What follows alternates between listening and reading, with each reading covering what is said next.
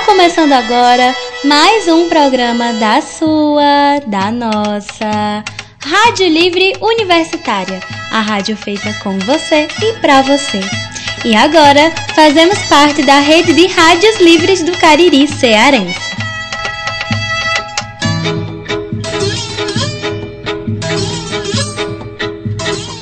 A Rádio Livre é um movimento cultural que atua como um instrumento de comunicação alternativo e emancipatório. Os programas são educativos e a ideia é que você, isso mesmo, você que está ouvindo, ajude a construir. Entre em contato com a gente e vem fazer parte dessa movimentação plural, artística e social. E ah, vai ter muita música boa.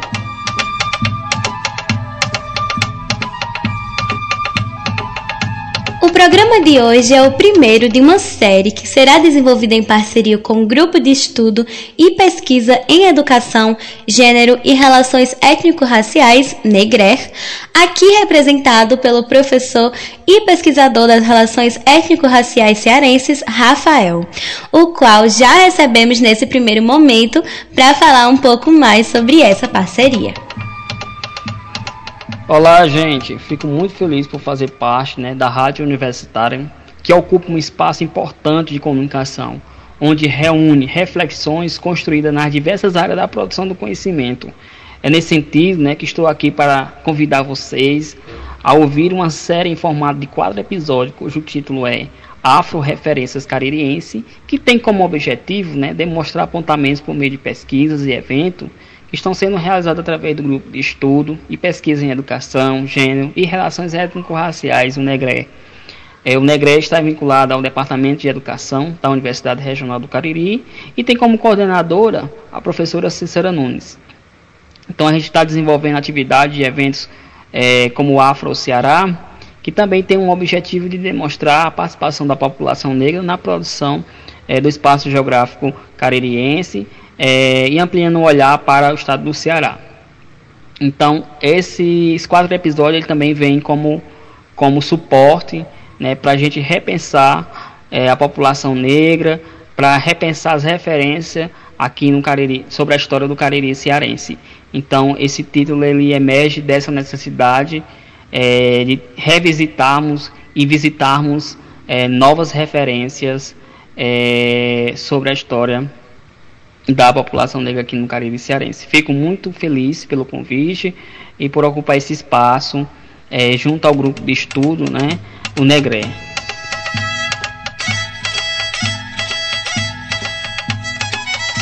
Desde já agradecemos a disposição de Rafael e de demais pesquisadores que estão compartilhando suas experiências nesse e nos próximos programas. Hoje começamos ouvindo um pouco sobre os trabalhos desenvolvidos pelas pesquisadoras Cícera Nunes, Lívia Maria Nascimento Silva e Merielle Macedo da Silva.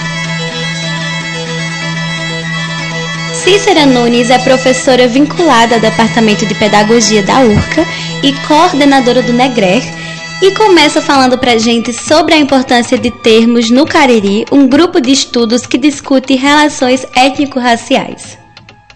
Meu nome é Cícera Nunes, eu sou professora vinculada ao Departamento de Educação da Universidade Regional do Cariri, a URCA.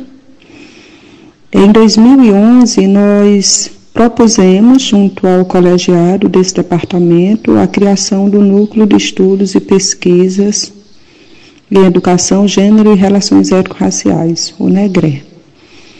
O NEGRE surge com o propósito de ser um espaço para fomentar ações de ensino, de formação, de pesquisa, de extensão no campo das relações étnico-raciais, trazendo é, as reflexões sobre, sobre o racismo estrutural é, para a centralidade dessa discussão.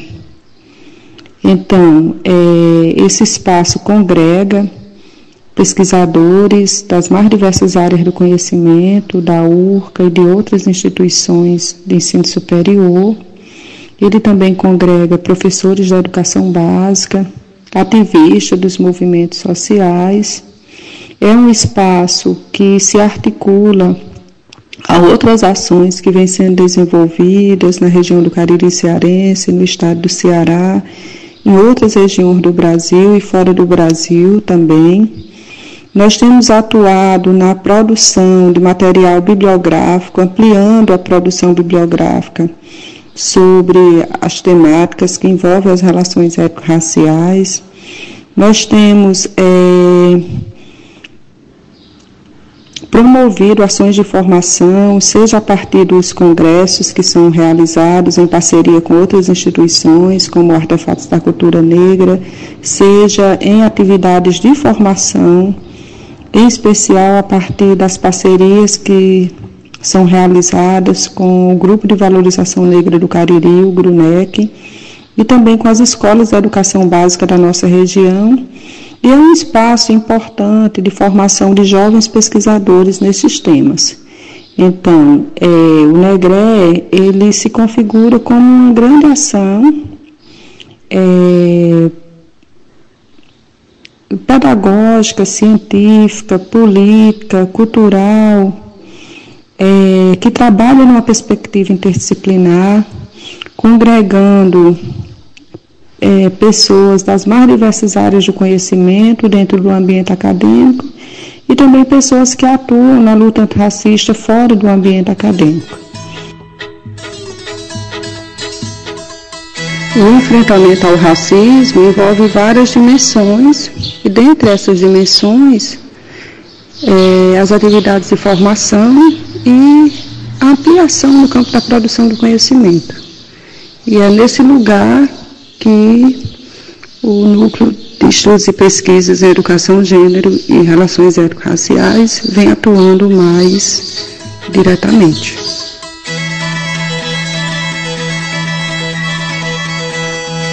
A professora Cícera Nunes também é pesquisadora dos risados cearenses e, nessas circunstâncias, responde a nossa pergunta. Qual a importância de incluir a discussão sobre essa prática cultural no campo da educação das relações étnico-raciais? Em 2006, eu iniciei os meus estudos é, com um olhar para os rituais de coroação de reis negros aqui na região do Cariri cearense, procurando estabelecer a relação entre esses rituais e os reisados caririenses. E buscando principalmente identificar qual a influência africana na constituição dessa manifestação muito forte é, na nossa região. Esse estudo ele tem uma importância muito grande porque ele nos, nos ajuda né, junto com outros pesquisadores que nos antecedem e que ampliam esse debate sobre a presença negra no estado do Ceará. Então, é um estudo que nos permite conhecer uma parte das trajetórias históricas dessa população no contexto caririense, conhecer os aspectos históricos, culturais é, que estão presentes é, nas práticas culturais da região do Cariri, em especial a partir desse olhar para os reisados, visibiliza os conhecimentos africanos, afrodiaspóricos, né, toda a cosmopercepção que envolve a constituição desses grupos e que nos liga a esse continente mãe, que é o, o continente africano, e é, traça um panorama muito amplo dessa presença na nossa região, tendo como consequência desdobramento de outros estudos que vão é, se preocupar também em visibilizar essa presença negra. E é um estudo que tem uma, uma é um enfoque muito forte é, no campo da educação, em especial refletindo os processos de formação docente e o currículo das escolas e, da, e, e dos cursos é, de ensino superior que formam os professores na nossa região.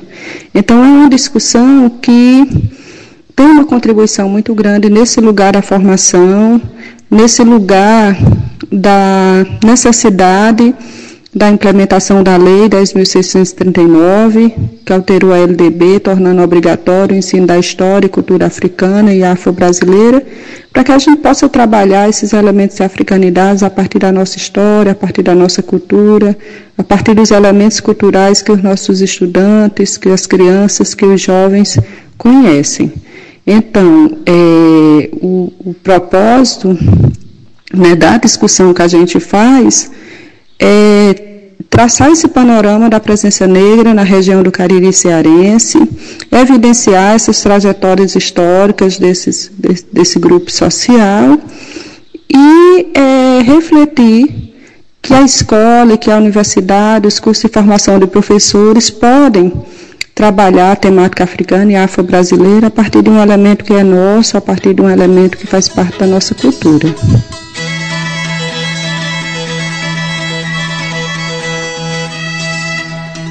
Lívia Maria Nascimento Silva é advogada, graduada em Direito, mestranda em Direitos Humanos pela UFPB e especialista em Direito Constitucional pela URCA. E também é membro do NEGRE.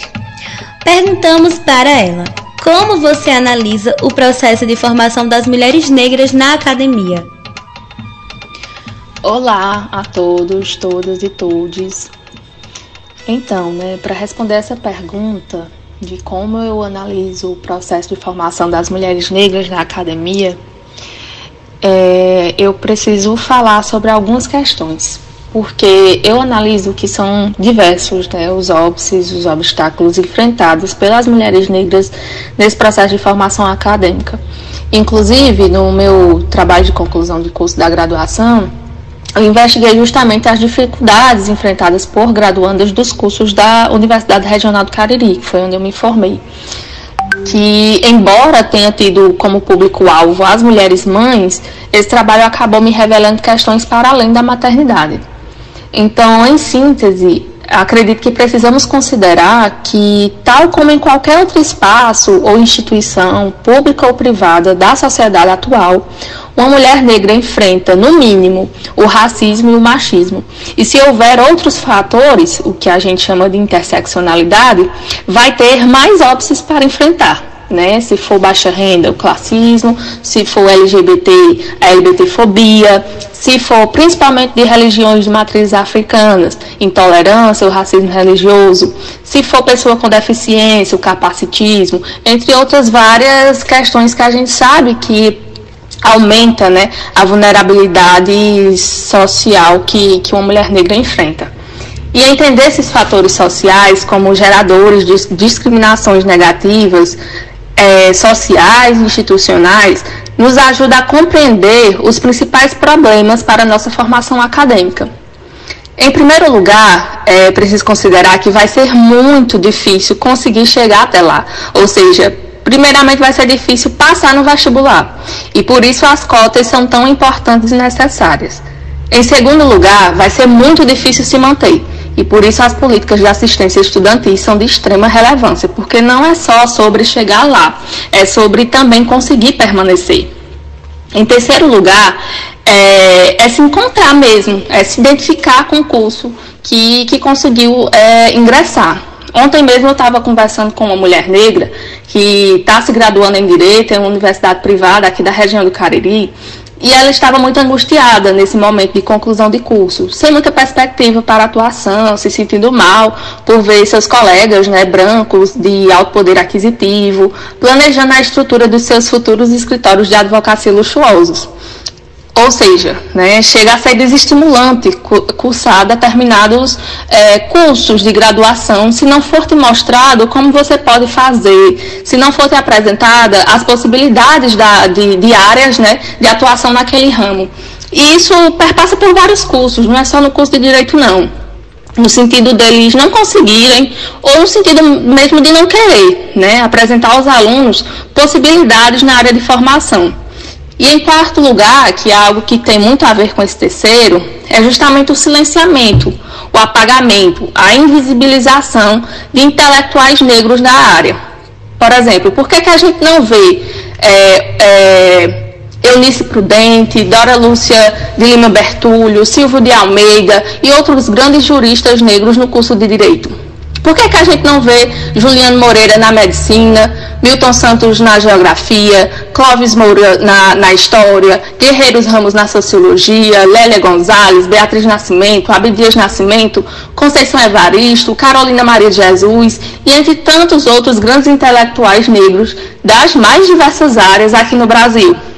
Por que, que a gente não vê? Né? E isso nos ajudaria muito a nos identificar com as áreas, né? ter referências, aquela questão da representatividade nos espaços. Isso é muito importante, porque nos ajuda a nos reconhecer né? e eleva a nossa autoestima. Porque a gente vê isso, né? Na verdade, a gente não vê, né? Pessoas como a gente naqueles espaços. E por isso a gente fica com essa angústia. Poxa, será que eu vou conseguir? Será que era isso mesmo que eu queria da minha vida? Mas, né, infelizmente, não é isso que acontece nas academias. E por isso que as mulheres negras enfrentam tantos obstáculos para ingressar na educação superior, se manter, ter bom desempenho, concluir o curso e prosseguir na carreira. Não podemos esquecer que a educação superior é um importante instrumento para viabilizar a mobilidade social né, e romper as barreiras geracionais da, da, da família. Então, em síntese, minha avaliação sobre o processo de formação acadêmica de mulheres negras perpassa principalmente por esses problemas estruturais que falei. Né? E por isso que é de suma relevância falar em políticas é, públicas né, estudantis a partir dessas dimensões.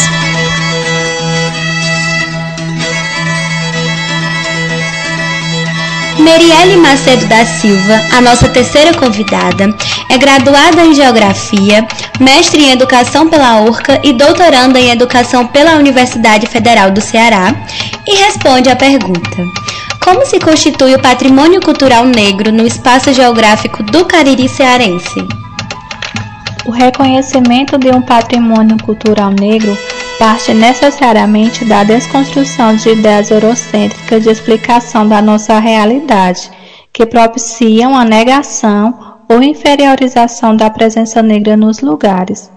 Um desses ideários que devem ser superados é o de que africanos, africanos e afrodescendentes, na condição de escravizadas e escravizados, não possuíam um pensamento racional, sendo, portanto, limitadas e limitados a uma força braçal. Mas o fato é que não existe trabalho descontextualizado de um pensamento. De fato, o período afrodiaspórico no Brasil significou a espacialização de variados conhecimentos africanos imprescindíveis à formação social dos lugares, a exemplo de técnicas de agricultura, de pecuária, de mineração e também de, de arquitetura. A população negra espacializou também espiritualidades, ritmos, cantos, danças, manifestações culturais que estão ligadas a uma sociabilidade e ambiência africana. Desse modo, refletir sobre um patrimônio cultural negro no Cariri cearense como também em outros espaços do território brasileiro, significa pensar a presença da população africana e afrodescendente no espaço geográfico e sua mobilidade social. Ao estudar a presença negra no Cariri cearense, consideramos a confluência cultural desse território, tendo em vista a conquista do interior cearense, com o chamado Sertão de Dentro, tendo como centro irradiador a Bahia e o Sertão de Fora, que tem como centro irradiador Pernambuco. O fato é que a produção e transformação do espaço geográfico caririense não se deu alheio à atuação de africanos, africanos e afrodescendentes, o que pode ser percebido na existência do patrimônio cultural negro. E nesse sentido, podemos listar, listar a afroarquitetura, que se configura como uma arquitetura forjada com técnicas de construção africanas e pela mão de obra africana e afrodescendente. Nesse contexto, uma análise dos centros históricos das cidades caririenses que não considere o recorte étnico é limitada. O mesmo ocorre nos espaços rurais, onde consideramos também a existência de engenhos de cana-de-açúcar cujo funcionamento decorria da especialização do trabalho realizado pela população negra. Outro fator importante de reflexão acerca do patrimônio cultural negro é a existência das Irmandades Negras, que, através da devoção a Nossa Senhora do Rosário, desempenhavam um papel político de grande relevância. Nesse contexto, a existência de igrejas dedicadas a Nossa Senhora do Rosário nos leva a reconhecer o protagonismo social negro, assim como a existência das congadas, dos reisados, do catolicismo negro, dos terreiros de umbanos de candomblé, da capoeira, enfim, elementos materiais e imateriais que se configuram como um patrimônio cultural, que não se limita conceitualmente enquanto popular, pois é essencialmente negro.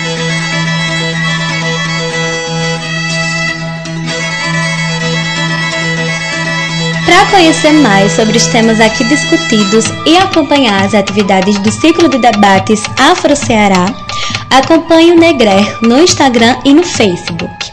No Instagram procure negre.r e no Facebook procure negrerurca.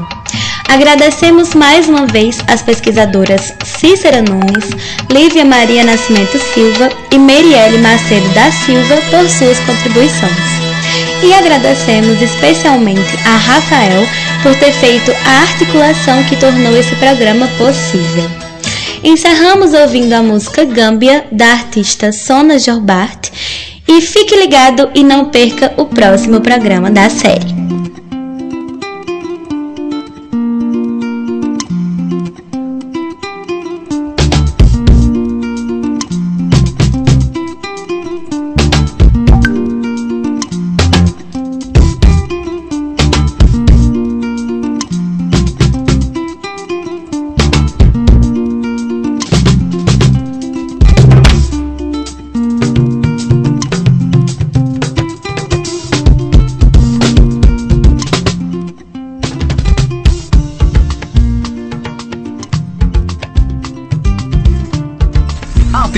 População do sítio Carrapato e região. Prepare-se para conhecer, conferir e aproveitar as super ofertas da FEPROAF. Feira dos Produtores e Agricultores do Sítio Carrapato. Neste sábado, a partir das 16 horas. FEPROAF com muitas variedades: frutas, verduras da melhor qualidade, plantas, artesanatos, comidas típicas e muito mais. Feira dos Produtores e Agricultores do Sítio Carrapato. Na Avenida Hermes Paraíba, em frente à comunidade do Sítio Carrapato. Todos os feirantes estarão seguindo as normas de prevenção contra Covid-19 com álcool e máscaras. É importante que mantenha os cuidados com uso de máscara e respeitando o distanciamento. Feira dos Produtores e Agricultores do Sítio Carrapato. Venha conhecer, conferir e aproveitar. Neste sábado, a partir das 16 horas. Apoio: Prefeitura Municipal do Crato, Secretaria de Desenvolvimento Agrário e Recursos Hídricos, Ematece, Sindicato dos Trabalhadores Rurais, FEPAF, Feira de Produtos da Agricultura Familiar e Sesc Crato. Vai começar o programa Minuto Mais Saúde, da Rádio Literária Carrapato. Eu vou ficar ligadinha aí!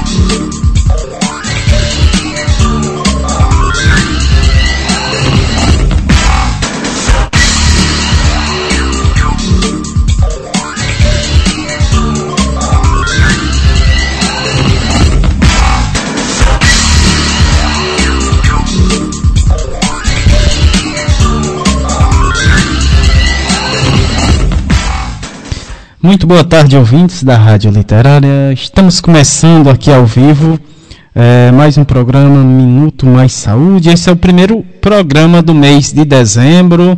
E o programa e o tema, né, do mês de dezembro, dos programas do mês de dezembro traz a comunicação uh, popular desenvolvida na programação das rádios comunitárias e rádios livres dentro dos territórios e também na comunidade. Né? Esse é o tema dos programas do mês de dezembro aqui no nosso programa Minuto Mais Saúde, né? Estamos começando aqui mais um programa, saudando aqui inicialmente o pessoal aqui da nossa comunidade, né, do Carrapato, o pessoal da feira que estão se organizando, que daqui a pouco teremos mais uma edição da FEPROAF, a nossa feira aqui do, do Carrapato. É, o pessoal que nos acompanha pela internet também, né, um, um, uma boa tarde para todos.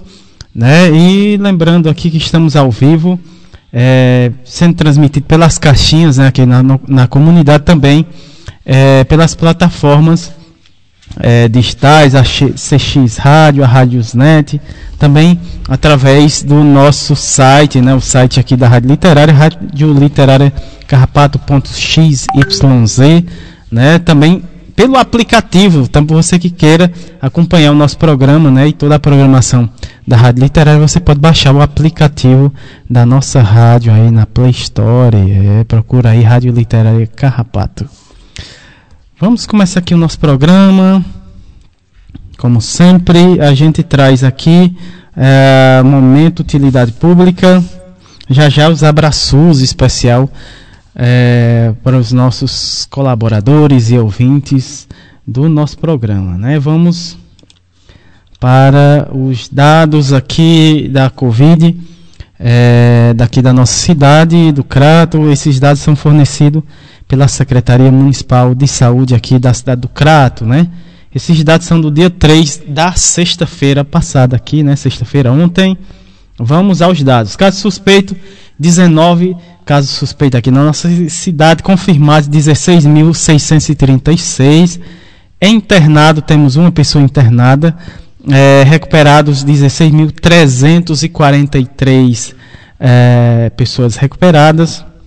Óbitos na nossa cidade chegamos a 231 óbitos em decorrência da Covid. Né? Essa semana tivemos aí um óbito, é, depois de passarmos né, um mês aí sem, sem óbito em decorrência da Covid. Essa semana tivemos, né, infelizmente, aí mais um óbito, chegando a 231 casos. Em isolamento, 61 pessoas em isolamento. Total de notificações aqui na nossa cidade, 49.531 notificações, né? Esses são é, os dados referentes a Covid aqui na nossa cidade do Crato, né, fornecido pela Secretaria Municipal de Saúde aqui da nosso Crato. Uh, e sempre a gente está reforçando né, as medidas é, preventivas né, é, da Covid. Né, aqui no nosso estado, no nosso estado é, o Réveillon né, foi cancelado. Né, então estamos nesse momento né, de cuidado, né? Extremo cuidado e temos que manter, apesar do avanço muito bom, né? Da, é, da vacina, né? E também, né? O pessoal que não se vacinou ainda, não tomou sua segunda dose, nem a, a dose de reforço, né? É indicado que todos, né? Façam isso como forma de prevenção, né? Para evitar que esses casos é, se multiplique, né? Tam, também vivemos um momento aí do é, dessa é, da variante, né? É, estamos aí o mundo o mundo todo está em alerta, né? Em relação a essa variante que surgiu, então é mais um motivo para a gente manter aí os cuidados. Vamos de abraços aqui, nossos ouvintes pessoal que já está na escuta do nosso programa, né? Em especial o pessoal aqui da comunidade do Carrapato, está sempre na escuta do nosso programa. Todo, todo sábado o pessoal está aí ligado nas caixinhas. Uh, vamos aos nossos abraços, né? Os nossos colaboradores e ouvintes do programa Minuto Mais Saúde. Abraços especial para Patrícia Silva, da Rede Humaniza SUS. Daqui a pouco ela vai estar participando do nosso programa. Uh, professor Ricardo Cecinho, um grande abraço. A Lohane Solano, a Graça Portela, lá da Fiocruz, Rio de Janeiro. Também um abraço para o pessoal da Rádio Paulo Freire, né? Grande, é, é, um dos grandes colaboradores, né? Aqui do nosso programa e também dentro da programação da Rádio Literária. Professor Sérgio Aragaki, um grande abraço. É, Margarida Pereira, Movimento Ela Pode. Doutor Olivandro, grande colaborador também aqui do nosso programa. Professor Alcindo Ferla a Vanderleia Pulga, grande Ney Vital, do programa Nas Asas é, da Asa Branca, lá na Rádio Cidade 870, lá em Petrolina. Professor Itamar Lage, também um grande abraço. A Paula Érica, a NEP Sergipe, o Movimento SUS nas ruas, né, todos os profissionais que fazem esse movimento. A Rádio Cafundó, né, estaremos hoje né, falando um pouco mais sobre a Rádio Cafundó, né, sobre a sua fundação, uh, com nosso amigo Ricardo Alves e também com Francisco Nascimento. Vamos estar hoje no nosso programa apresentando a Rádio Cafundó. A Jaqueline Abrantes, um grande abraço. Professora Vera Dantas, né? E também a nossa querida Érica Formiga que, Formiga, que não vai estar com a gente hoje ao vivo, mas vai estar aí acompanhando o nosso programa de casa. É. Vamos falar aqui sobre os nossos convidados de hoje, né?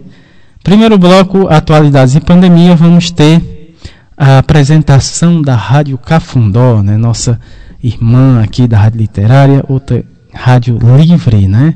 É, comunitária aqui da nossa cidade do Crato. Vamos falar, vamos ter a participação do Francisco Nascimento, ele que vai falar inicialmente sobre a fundação da Rádio Cafundó e também complementando, né, o Ricardo Alves também faz parte da Rádio Cafundó. Segundo bloco, saúde e bem-estar, vamos ter a participação da Etna Thaís, mais uma vez aqui no nosso programa. Também a Regiane Guedes também vai estar aqui conosco. Terceiro bloco, momento arte, cultura, prosa e poesia e quinzenalmente o projeto Prosa RHS e também o projeto Nordestinados a Lei, é, é, outros grandes colaboradores aqui no nosso programa. E hoje teremos o projeto Prosa RHS com a nossa querida Patrícia Silva, mais uma vez aqui no nosso programa, uh, que vai estar é, né, é, falando sobre prosas e poesias em rede, né, também Uh, a Regiane Guedes também vai falar também uh, o apoio em rede para a RHS, né, Rede Humaniza SUS.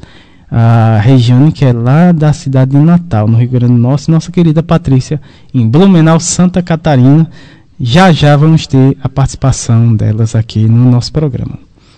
Como sempre, a gente abre aqui o nosso programa com música, a primeira música do programa de abertura Vamos ver aqui o nome da música. O cantor, né, o artista que vai cantar essa música é o Almério Acaso. Almério Acaso, né? Uh, o nome da música é Fala. Vamos ouvir essa linda música, dando, abrindo aqui o nosso programa de hoje.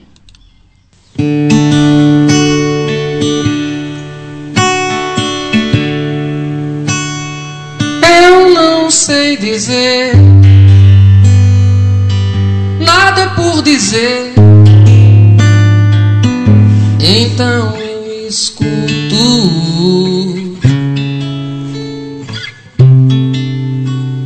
Se você disser tudo o que quiser, então eu escuto.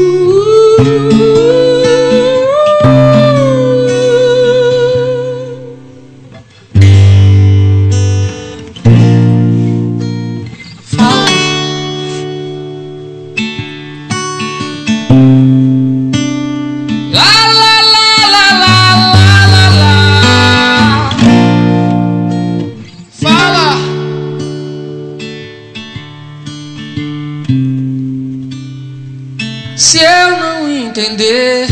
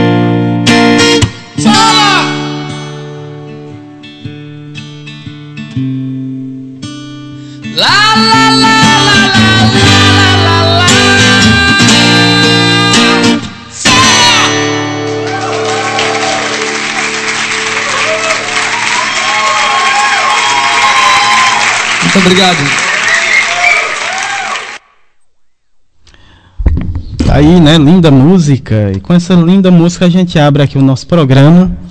Pois é, o nosso programa esse mês, né, vai estar falando sobre as rádios livres comunitárias, né? E hoje a gente vai abrir é, esse esse debate, né, essas falas, essas conversas sobre a importância das rádios comunitárias, né?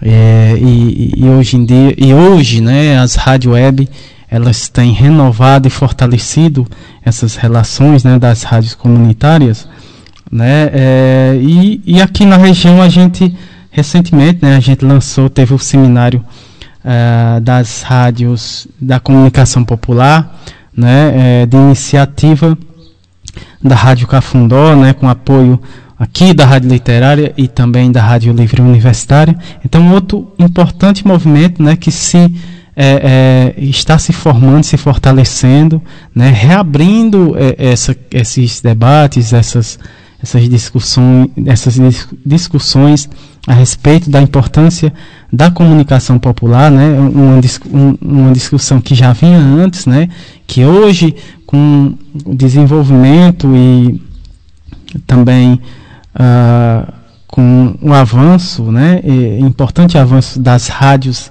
livres aqui na região, em todo o Brasil, né, a gente está retomando essa conversa, esse assunto, essa discussão da importância da comunicação popular né, para o desenvolvimento territorial também das comunidades, o empoderamento e tudo mais. Né, e Nesse evento que aconteceu mês passado, né, a gente lançou a rede é, de rádios livres aqui da nossa região do Cariri, né, um importante passos, né, passo né, é, nesse movimento né, de, de fortalecimento e desenvolvimento é, da comunicação popular.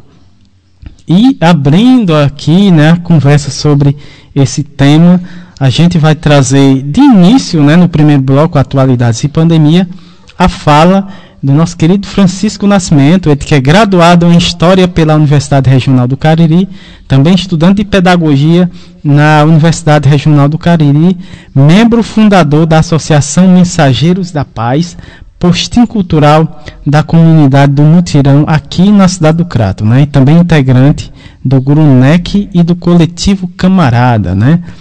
também né, fundador aí, um dos fundadores da Rádio Cafundó, ele que vai falar né, sobre como surgiu a Rádio Cafundó é, aqui no nosso programa de hoje. Então vamos ouvir a fala do nosso amigo Francisco Nascimento. Uh, seja bem-vindo mais uma vez, Francisco. Uh, muito boa tarde. Olá, ouvintes da Rádio Literária Carrapato. Sou Francisco Nascimento, integrante da Rádio Cafundó. É, a gente, a Rádio Cafundó que nasceu a partir da iniciativa do coletivo Ensaio Aberto e em parceria com a associação aqui da comunidade do Mutirão, a Associação Mensageiras da Paz. É, agora, no mês de abril, a gente começou a, a as experiências, né? As transmissões experimentais, né? Então, Desde abril gente vem fazendo isso, né, experimentando aí os programas, aprendendo uma parte técnica e fazer essa construção junto com a comunidade, que é o nosso maior desafio, né? Incluir a comunidade dentro desse processo de construção da comunidade. Nós tivemos alguns avanços com relação a isso, especialmente em um programa chamado Postinho Cultural, em qual eu faço parte, que a gente incluiu algumas crianças da comunidade e também incluímos uma professora que reside aqui na comunidade. Ou seja, esse programa ele consegue paulatinamente, claro que ainda com, com dificuldades, fazer esse diálogo com a população, trazer a participação das crianças que moram na comunidade, que estudam em escolas que são do território dessa comunidade. Isso tem sido muito, muito, muito importante. Né? Mas aí a gente também enfrenta algumas dificuldades, por exemplo, de não conseguir ainda colocar é, mais moradores para construir essa a, a, rádio, né? Então, ainda é um trabalho que ainda deve ser feito, é uma construção que deve ser feita.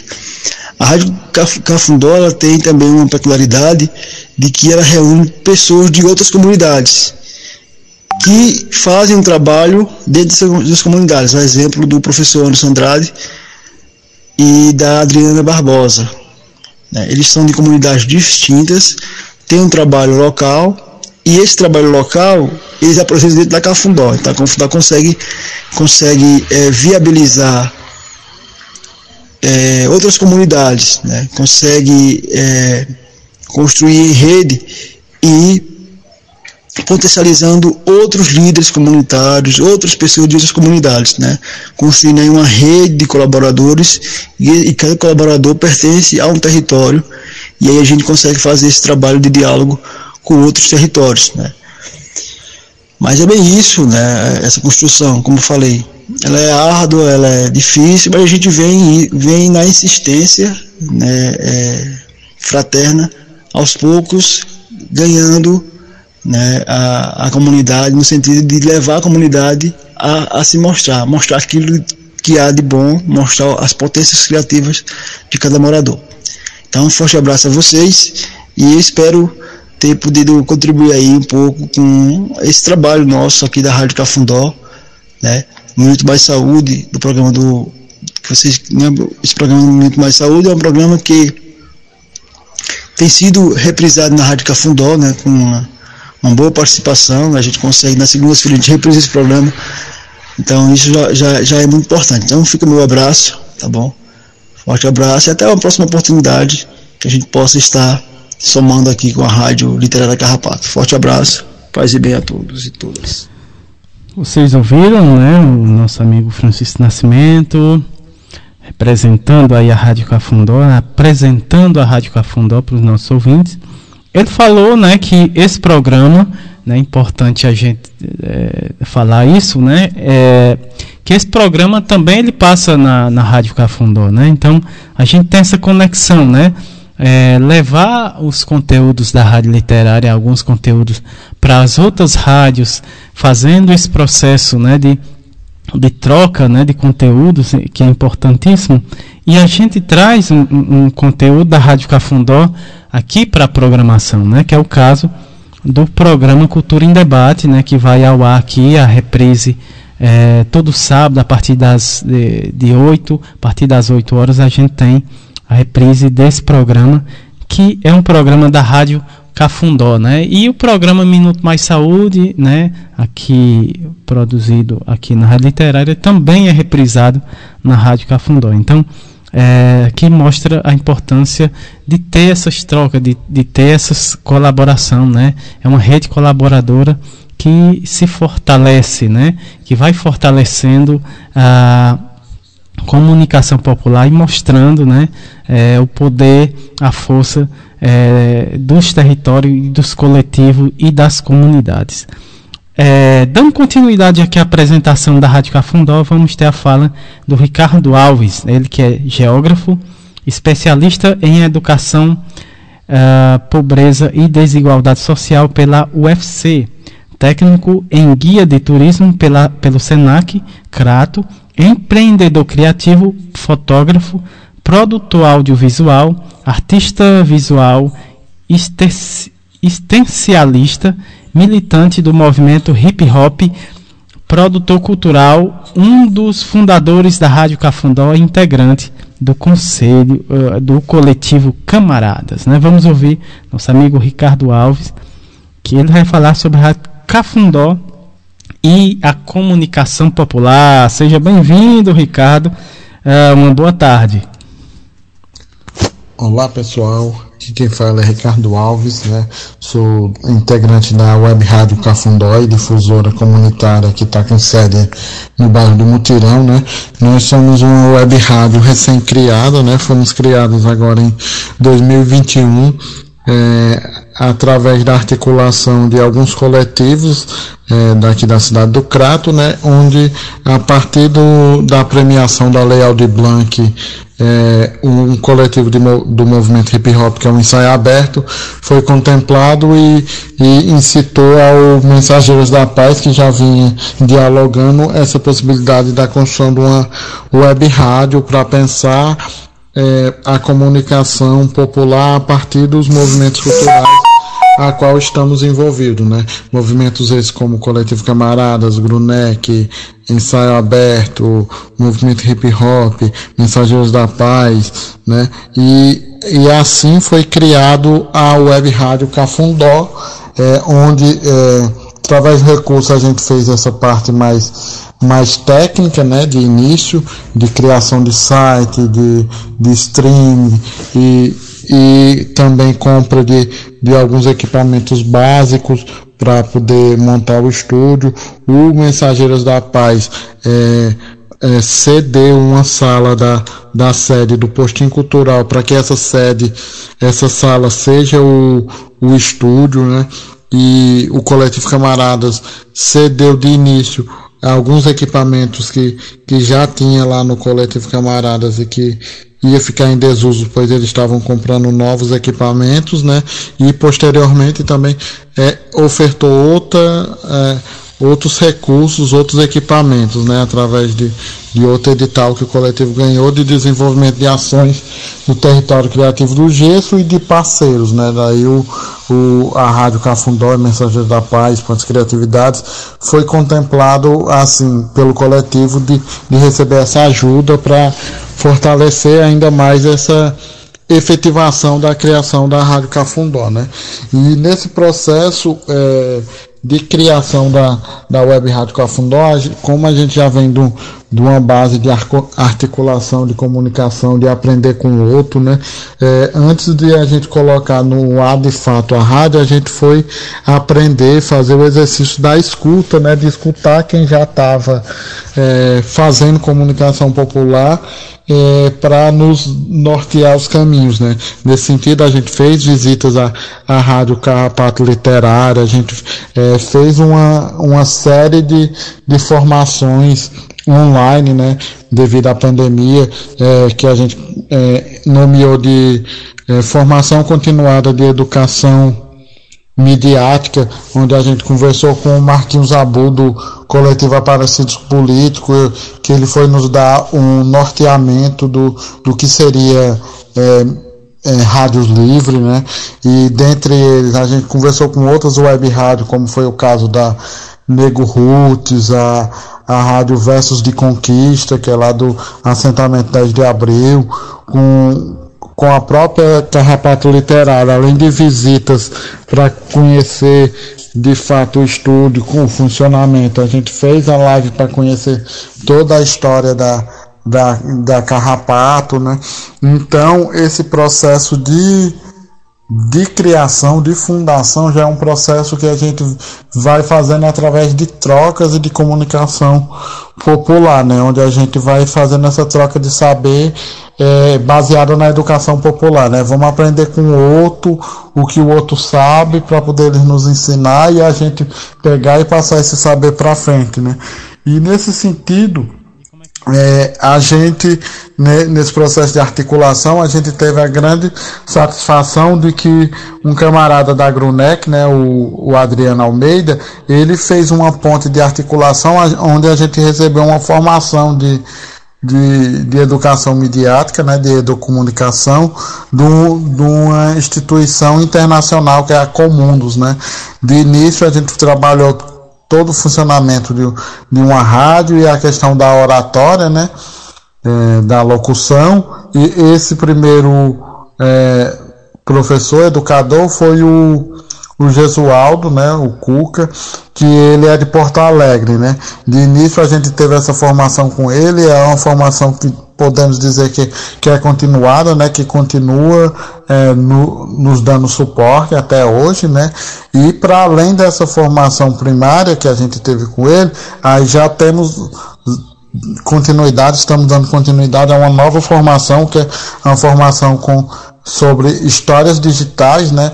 Que quem está mediando é o coordenador do, da Comundos, o Bart, que o Bart é, é da Bélgica, né? E essa formação está participando quatro pessoas da Rádio Cafundó, além de mais seis, seis pessoas de, de Moçambique, né? Da África, continente africano. E também o Gesualdo também está fazendo parte dessa formação, né? Como educando também, né?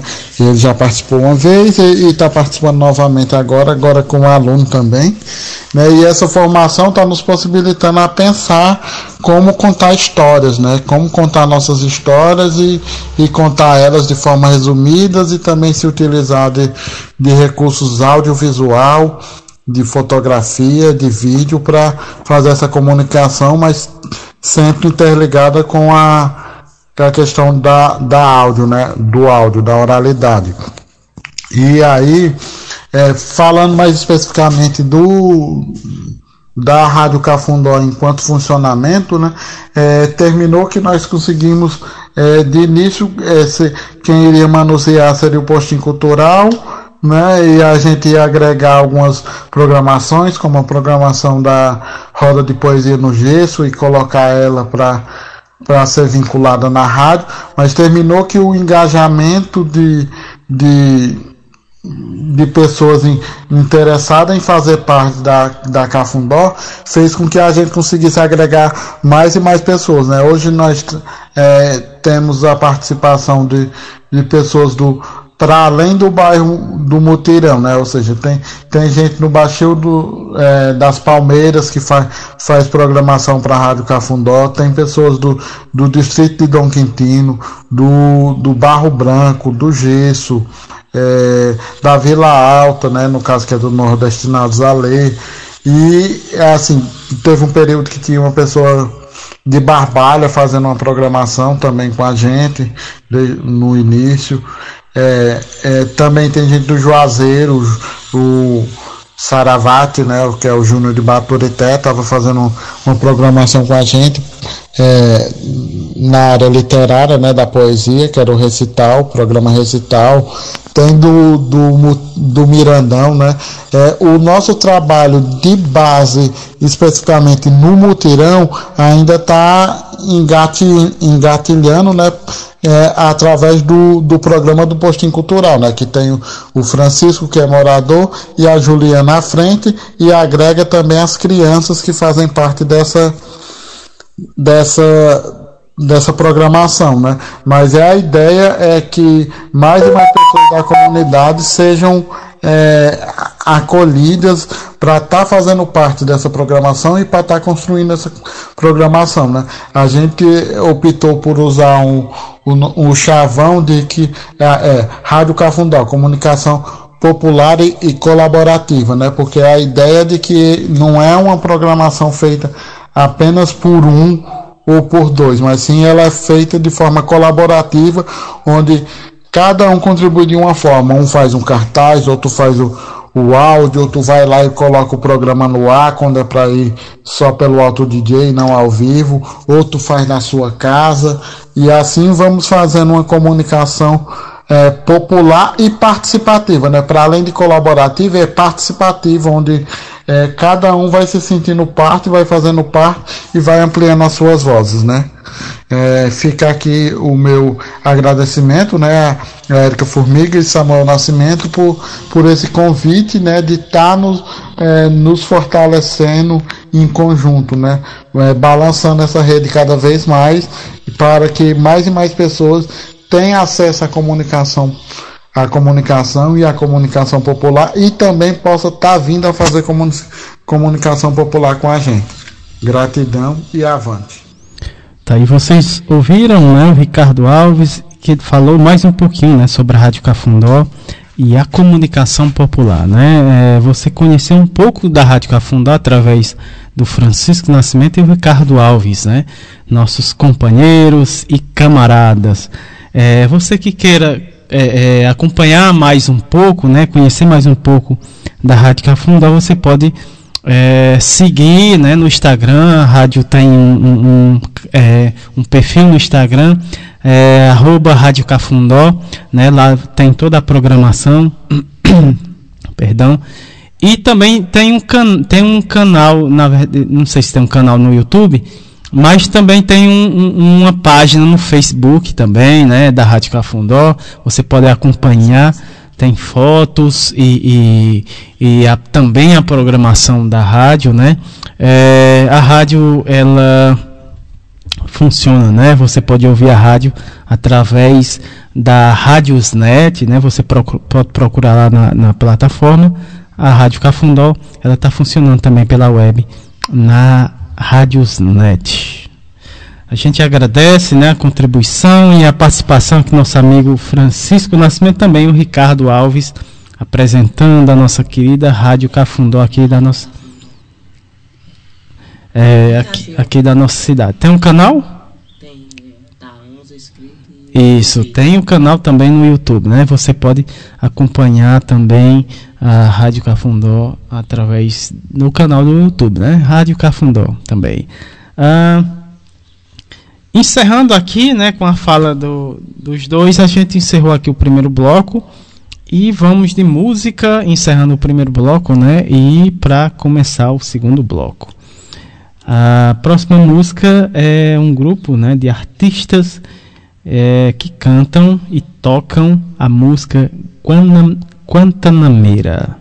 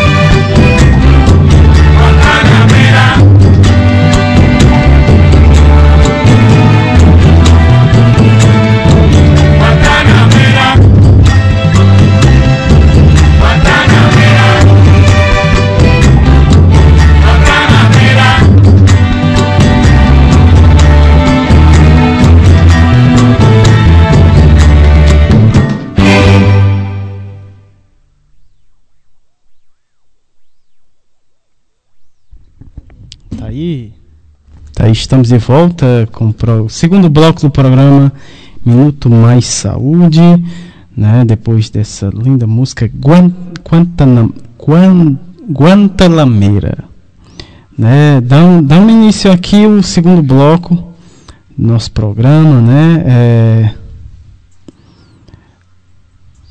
Saúde, bem-estar e educação. Esse é o tema do segundo bloco do nosso programa, que tem como tema geral né, do mês de dezembro comunicação popular desenvolvida na programação das rádios comunitárias e rádios livres dentro dos territórios e comunidade, na comunidade.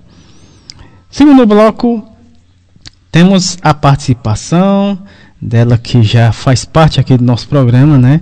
Nossa querida Etna Thaís, ela que é instrutora de artes orientais, Tai Chi Kun.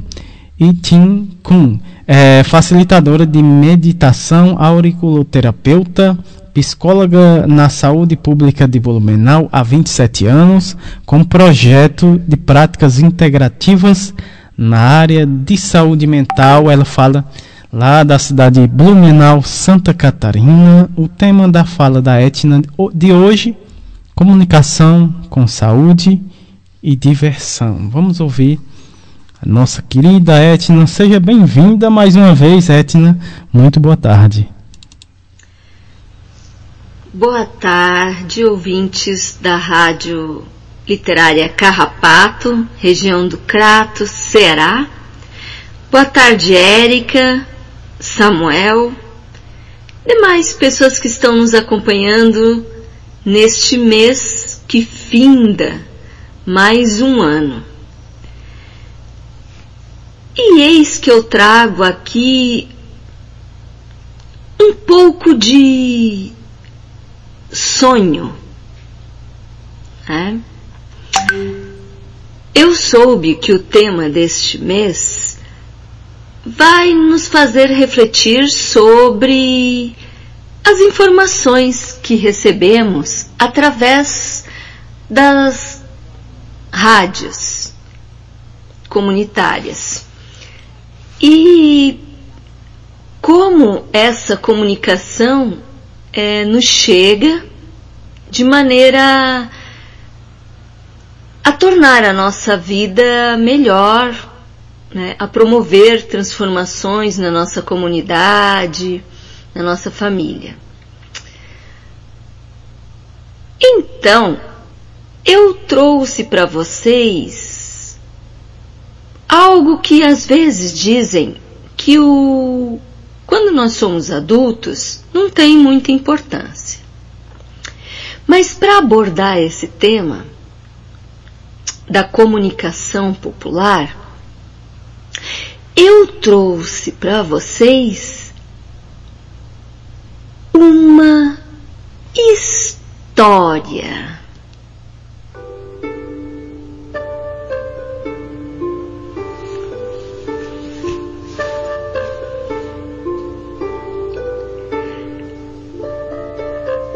As princesas e a árvore mágica.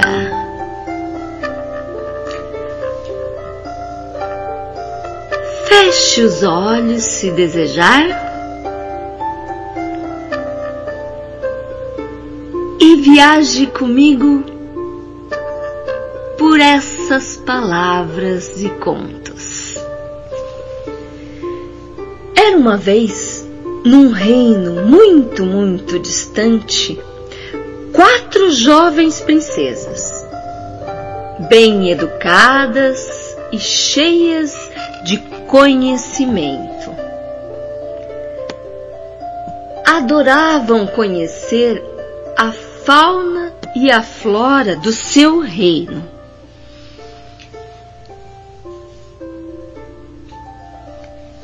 Sempre consultavam o jardineiro real um dia ficaram muito curiosas para saber a respeito de uma árvore chamada Kingshuk. E elas pediram ao jardineiro se seria possível conhecer essa árvore. O jardineiro então lhes respondeu: Será um prazer, Altezas, mas Kingshuk é uma árvore mágica. As pessoas podem vê-la apenas no dia em que fazem aniversário. O resto do tempo ela é invisível.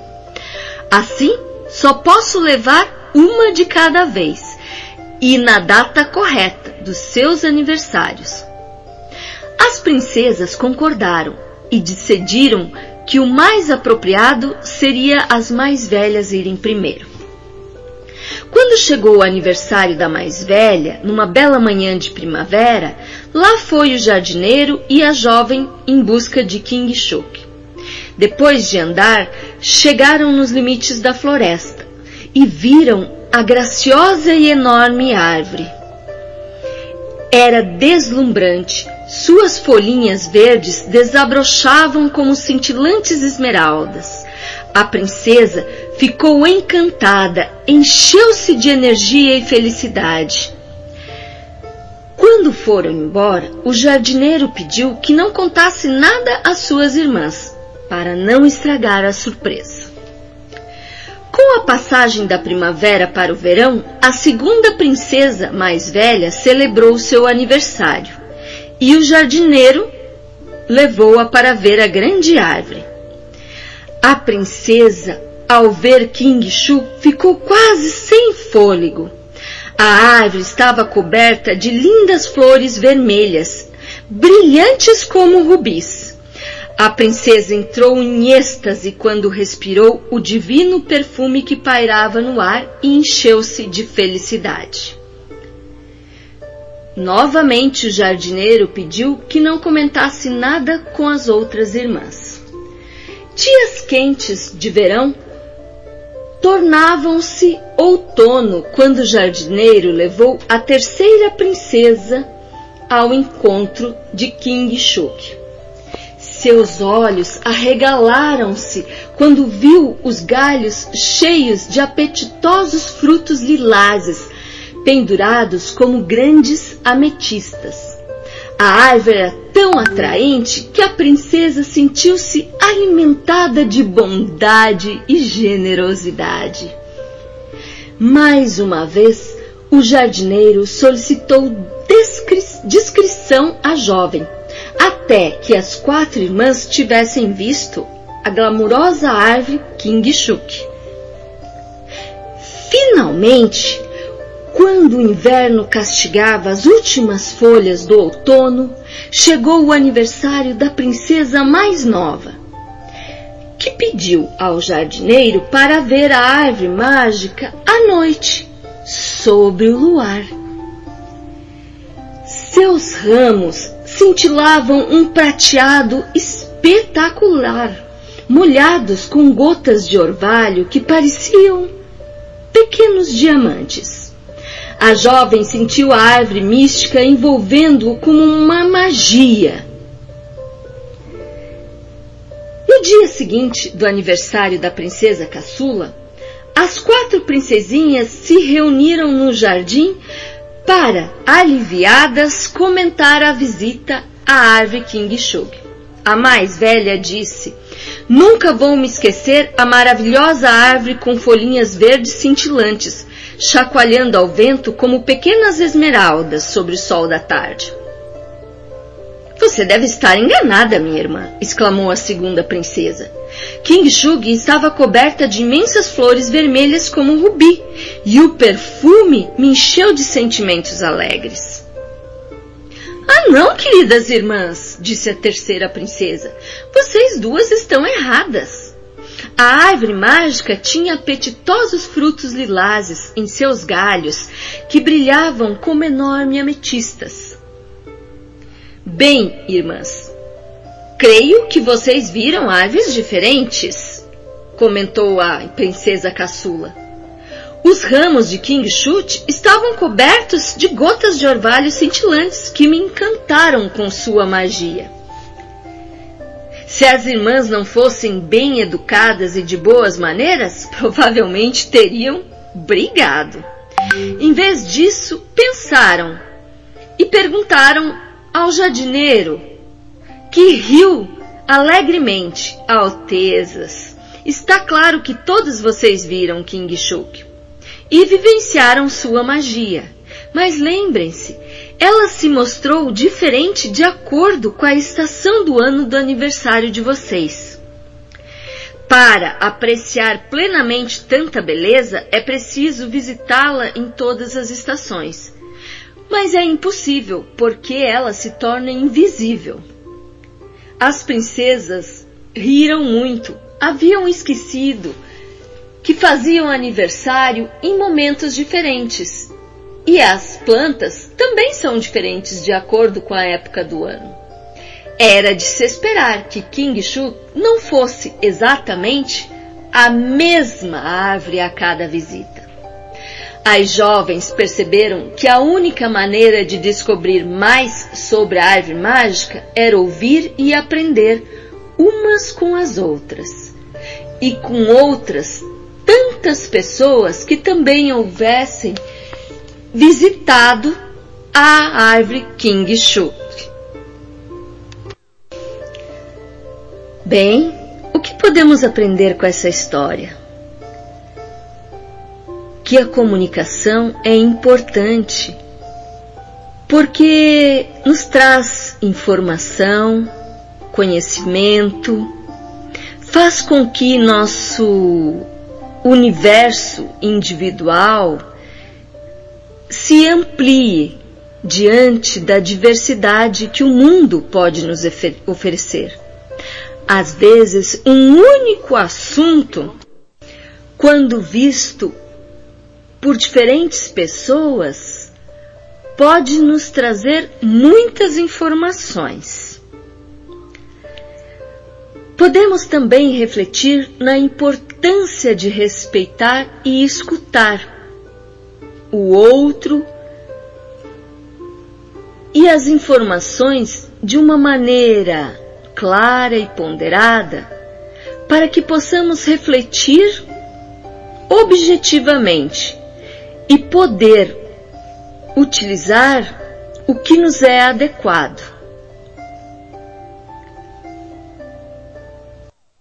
Uma pessoa sábia tem consciência de que a verdade sobre algo só pode ser alcançada quando se aprende a ouvir e a ponderar objetiva e claramente sobre as informações e conhecimentos que nos chegam. Isso cabe plenamente às informações que temos para os nossos cuidados de saúde. Devemos escutar o que as pessoas têm a nos dizer, refletir, conversar sobre dialogar e fazer o uso da melhor maneira, da maneira mais adequada possível. Assim, não só nós vamos ampliar nosso universo de conhecimento e de informações corretamente, como também vamos conseguir uh, usar essas informações de uma maneira saudável e adequada para a nossa vida. Para a nossa vida, para da nossa família, nossos amigos e nossa comunidade. Então, vamos relembrar. Assim como a história das princesas, nós também ouvimos informação. E conforme ouvimos, a época em que, ouvimos e a maneira como ouvimos, essas informações podem nos transformar de uma certa maneira. Então, façamos bom uso desses assuntos e dessa comunicação que são veiculadas nas rádios comunitárias para o nosso bem-estar para o da nossa comunidade e o da nossa família. Vamos participar e colaborar da melhor maneira possível.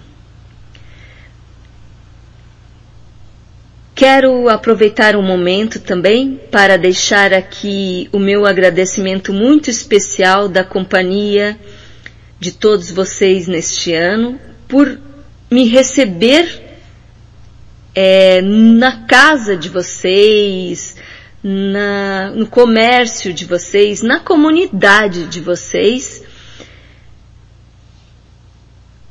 e permitir participar um pouquinho da vida de cada um. Que o ano de 2022 possa nos trazer mais encontros com a participação de muitas pessoas, que todos possamos nos beneficiar com esses encontros, através de muita serenidade, de muita lucidez, de muita paz, de muito respeito e de muito carinho. é, com o nosso corpo físico, com a nossa mente, com o nosso coração e com o nosso respeito.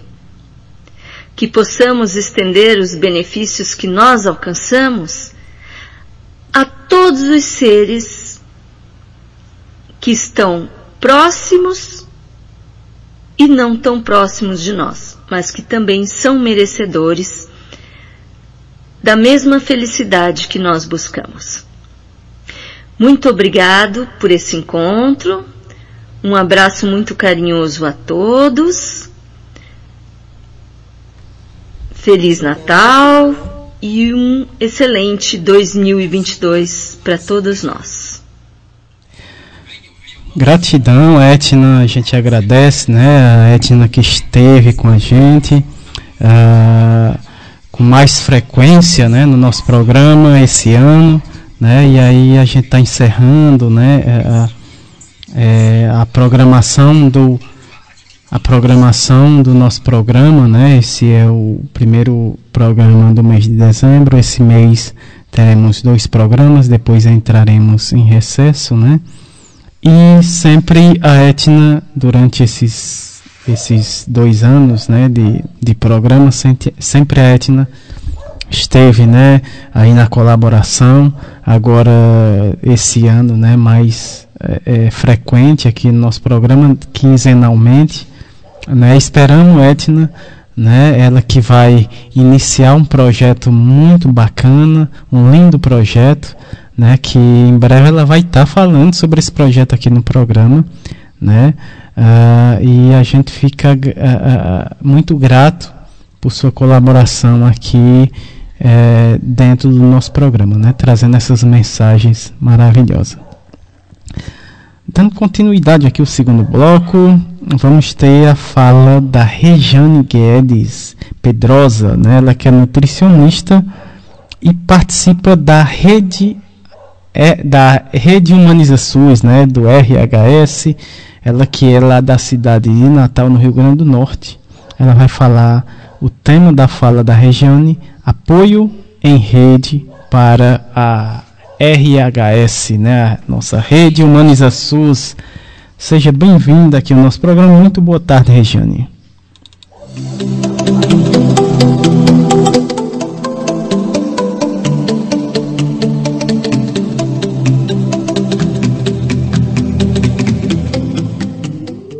Bem-vindo à Rede Humaniza SUS. Mais conhecida como RHS, é a rede social dos trabalhadores, gestores e usuários do SUS, que atuam cotidianamente com o desejo de fazer um sistema único de saúde com equidade, acesso universal e cuidado integral à saúde. Boa tarde, ouvintes da Rádio Literária Carrapato. Com muita alegria, eu retorno ao programa Minuto Mais Saúde para conversar um pouquinho com vocês sobre a rede Humaniza SUS, que é parceira, que tem sido uma presença constante aqui no programa. Eu acho que vocês já conhecem muitas pessoas da rede. Eu mesma já estive aqui fazendo a leitura de um post da Jaqueline Abrantes, que muito me emociona. Já me encantei muito com outros parceiros que fizeram é, apresentações de outras postagens na rede. Então, eu fui convidada para falar um pouquinho sobre essa rede, para a gente conhecer um pouquinho mais sobre ela. Uma rede que já existe desde 2008.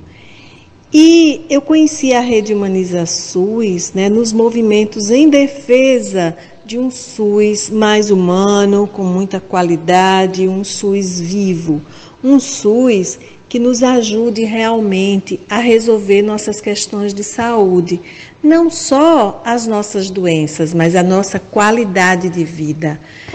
E qualidade de vida está bem próximo também de aproximações com as pessoas. Mesmo em tempos de pandemia, nós precisamos conhecer melhor as pessoas, saber do que elas precisam, do que elas gostam, do que elas pensam, do que fazem, como elas resolvem seus, seus dilemas, seus problemas, como nós podemos ajudar também a essas pessoas a resolver seus problemas, seus dilemas e como essas soluções também ajudam em nossa vida. Um SUS com qualidade, um SUS resolutivo, é um desejo de todos os profissionais de saúde e dos usuários e também de vários gestores. Então, esse SUS ele precisa estar sempre na pauta do dia, de todos os encontros que acontecem nos serviços de saúde. Encontro é aquilo que acontece no cotidiano, como nós estamos fazendo aqui. Eu estou falando, vocês não estão falando, mas estão me ouvindo. Em outro momento vocês vão falar e eu vou ouvir. Isso é muito importante. Então a rede Humaniza SUS, ela é uma ferramenta e é um espaço de visibilidade daquilo que acontece no SUS. Naquilo que nos motiva, naquilo que nos alimenta, naquilo que nós podemos aprender. Na rede Humaniza SUS, é, junto do movimento Humaniza SUS, é, nós vivenciamos nesses anos várias fases, várias etapas. E uma característica de toda a rede é que esses encontros acontecem mesmo que as pessoas não se vejam, não estejam juntas. Como assim? Alguém escreve algo, outros comentam, e esses comentários, eles são muito ricos. Qualquer um pode postar suas experiências na rede. Eu mesma já postei vários e obtive como resposta conversas, conversas importantes com muitas pessoas que eu jamais pensaria em poder conversar. Pessoas, eu moro em Natal, no Rio Grande do Norte, e converso com pessoas do, de São Paulo, do Rio Grande do Sul, de Santa Catarina, de Manaus, do Piauí, de todos os lugares do Brasil e até fora do Brasil, porque é uma rede que está lá na internet, a gente tem acesso a ela e nela nós podemos postar. É um espaço democrático, porque nós temos vez e temos voz. No caso, nós temos é, vozes de escrever né, nossas postagens e outro e também podemos comentar. Nessa rede, né, que é um espaço virtual, nós podemos compartilhar e dialogar, como eu já falei. É muito inclusiva. Ela inclui todos que a procuram. Isso é muito bom. Eu encontrei muito apoio nessa rede ao longo do meu trabalho. Há um ano eu me aposentei, eu saí da, da função de trabalhadora do SUS e passei a vivenciar mesmo a, função, a, a, a experiência de usuária, né? Sem ser profissional de saúde e atuando, eu posso experimentar como usuária e eu lhes digo, é muito bom estar nesses lugares, ora trabalhador, ora usuário, porque nós podemos valorizar o SUS onde nós estivermos. E aí a Rede Humaniza SUS tem nos ajudado como esse espaço no qual o SUS é apoiado, o SUS é valorizado, o SUS é vivenciado. SUS que eu falo é Sistema Único de Saúde, o melhor sistema de saúde do mundo, desse mundo que nós conhecemos agora. Por quê? Porque ele é imenso, é o SUS que salva. Na hora que o setor privado né, nega uma assistência, quem salva é o SUS. Nós temos esse exemplo na pandemia, não é mesmo? Graças ao SUS, nós temos aí as vacinas sendo aplicadas e muitas pessoas sendo salvas. Isso a gente não pode deixar de dizer, né, que o SUS ele não é bom só em tempo de pandemia, ele é bom sempre. Mas para ele ser bom sempre, ele precisa ser valorizado, ele precisa ser apoiado, ele precisa receber investimento. Então, a defesa do SUS é um pilar né, de sustentação para toda uma qualidade de vida, como eu falei anteriormente. Então, a Rede Humaniza SUS, ela, como um espaço virtual, ela existe hospedada em algum desses dessas plataformas e precisa ser mantida financeiramente.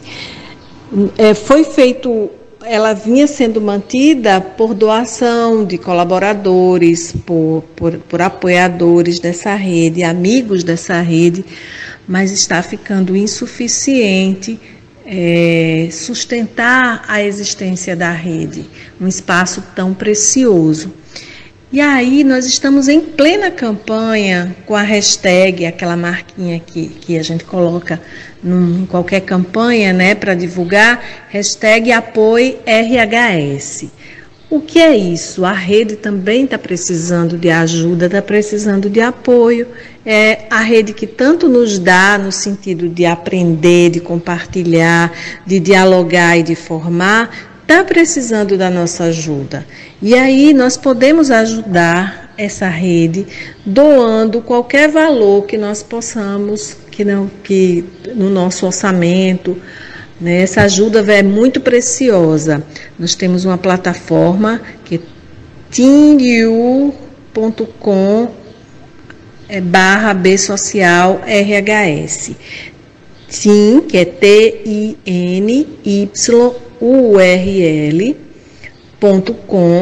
barra Social RHS, é o a plataforma que está recolhendo esse qualquer valor. Você pode ser doador mensal, nós podemos ser doadores mensais, com débito em cartão ou com boleto, como achar melhor.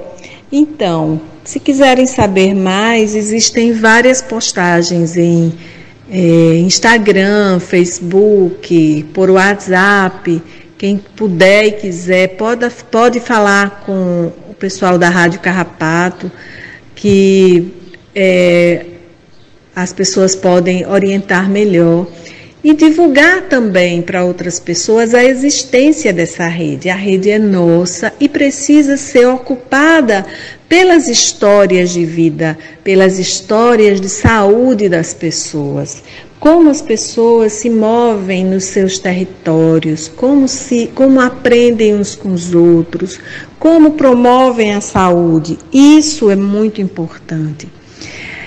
Então, o que, que eu poderia dizer mais? Eu vou falar só do meu exemplo, né? Na rede eu já ri, na rede eu já chorei, na rede eu aprendi muito. Eu ri, ri com histórias muito engraçadas, né, com personagens muito engraçados, com histórias, com causos, com contos dentro da rede. Me emocionei e chorei com várias histórias, né, de dor, mas também de superação, emoção com lágrimas positivas no sentido de emoção, me moveram e com isso eu aprendi muito. Eu me informei sobre muitos eventos que eu sequer sabia que existiam e também me formei, porque vários cursos que eu, eu via as informações, eu fazia e aprendia muito com eles. Não só aprendia, como aprendo.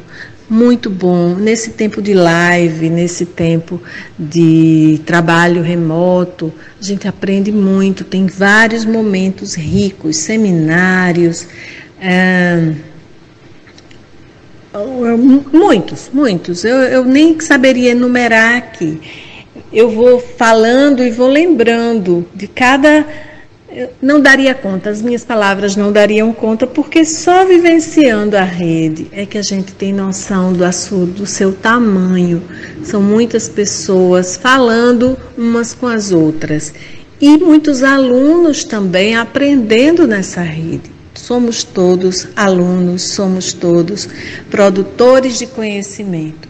Então é isso, gente. Fica o convite para vocês conhecerem um pouco mais a rede, trazerem as histórias para a rede. Qualquer pessoa pode trazer sua história para a rede e a gente se encontra lá. Vai ser muito bom saber que vocês me ouviram e conheceram a rede, nós poderemos nos encontrar nesse espaço tão rico. Grande abraço a todos.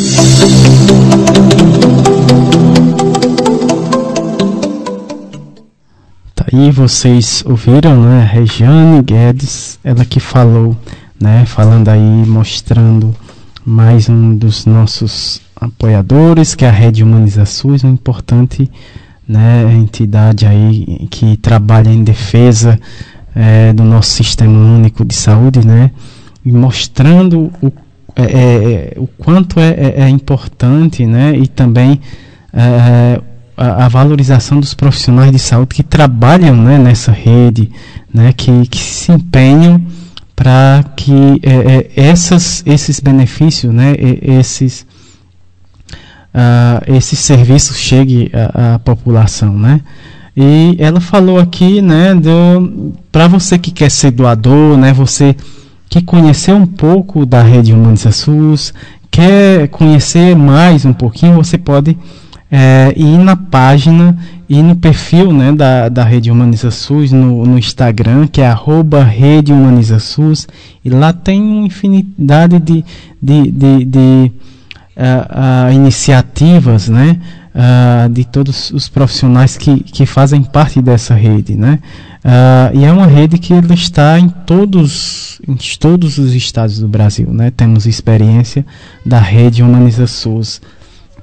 E vamos falar aqui, né? Ela falou sobre a questão da doação. Vou passar aqui mais uma vez, né? O site que você pode contribuir, ser um doador aí para essa importante rede né, de apoio ao nosso sistema único de saúde, que é a rede Humaniza SUS. Né? Você pode. É, é, eu vou passar aqui o, o endereço do site, né? Que é TIN. Eu vou, eu vou é, é, é, soletrar aqui, né? Que fica melhor. T-I-N-Y-U-R-L.com barra B Social RHS, né? Esse é o site que você pode estar é, tá colaborando, né? Tá ajudando aí a fortalecer o, o é o sistema, o, a rede Humaniza SUS, né? Ainda mais essa importante rede, né? É, qualquer dúvida também, os interessados podem entrar em contato com a gente também, que a gente repassa é, mais informações. Né? Vou passar mais uma vez é, tinurl.com, né, que é T-I-N-Y-U-R-L.com barra B social RHS, né, então você também pode conferir lá no, é, na página, no perfil, né, da Rede Humaniza SUS no Instagram, né, que é arroba Rede Humaniza SUS. A gente agradece a Regiane Guedes por estar tá participando aqui no nosso programa mais uma vez. Ah, e com a fala da região, a gente encerra aqui o segundo bloco. Ah, e vamos de mais música. A próxima música aqui no nosso programa. E daqui a pouco, né, depois do, do dessa música, ah, é, teremos o terceiro bloco e com a participação da nossa querida Patrícia Silva também, que compõe a Rede Humaniza SUS. Vamos, a próxima música é do grupo Sagarana. Sagarana com o nome da, o nome da música Atrito, Atrio. Vamos ouvir essa linda música.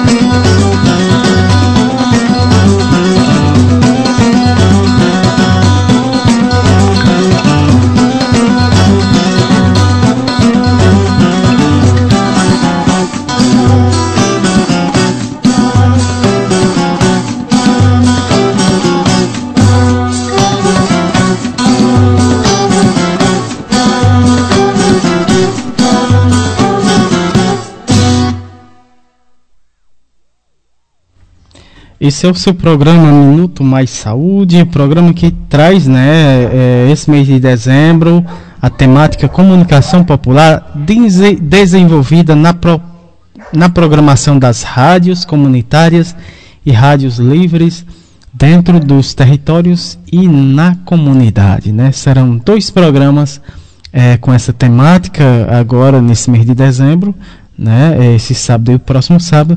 Depois entraremos em recesso e voltaremos com muitas novidades ano que vem, né? 2022. Uh, dando início aqui uh, o terceiro bloco, momento arte, cultura, prosa e poesia. E também temos quinzenalmente aqui no nosso programa o projeto Prosa RHS e também o projeto Nordestinados à Lei. Hoje é dia do projeto Prosa RHS, né, com a nossa querida Patrícia, está de volta mais uma vez aqui no nosso programa.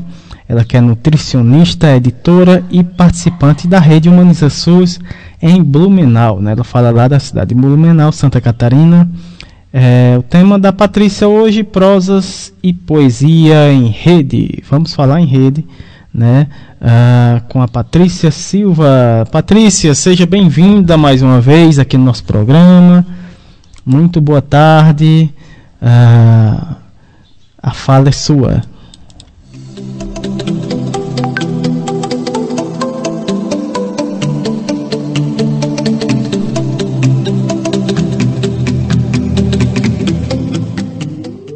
Bem-vindo à Rede Humaniza SUS. Mais conhecida como RHS, é a rede social dos trabalhadores, gestores e usuários do SUS, que atuam cotidianamente com o desejo de fazer um sistema único de saúde com equidade, acesso universal e cuidado integral à saúde.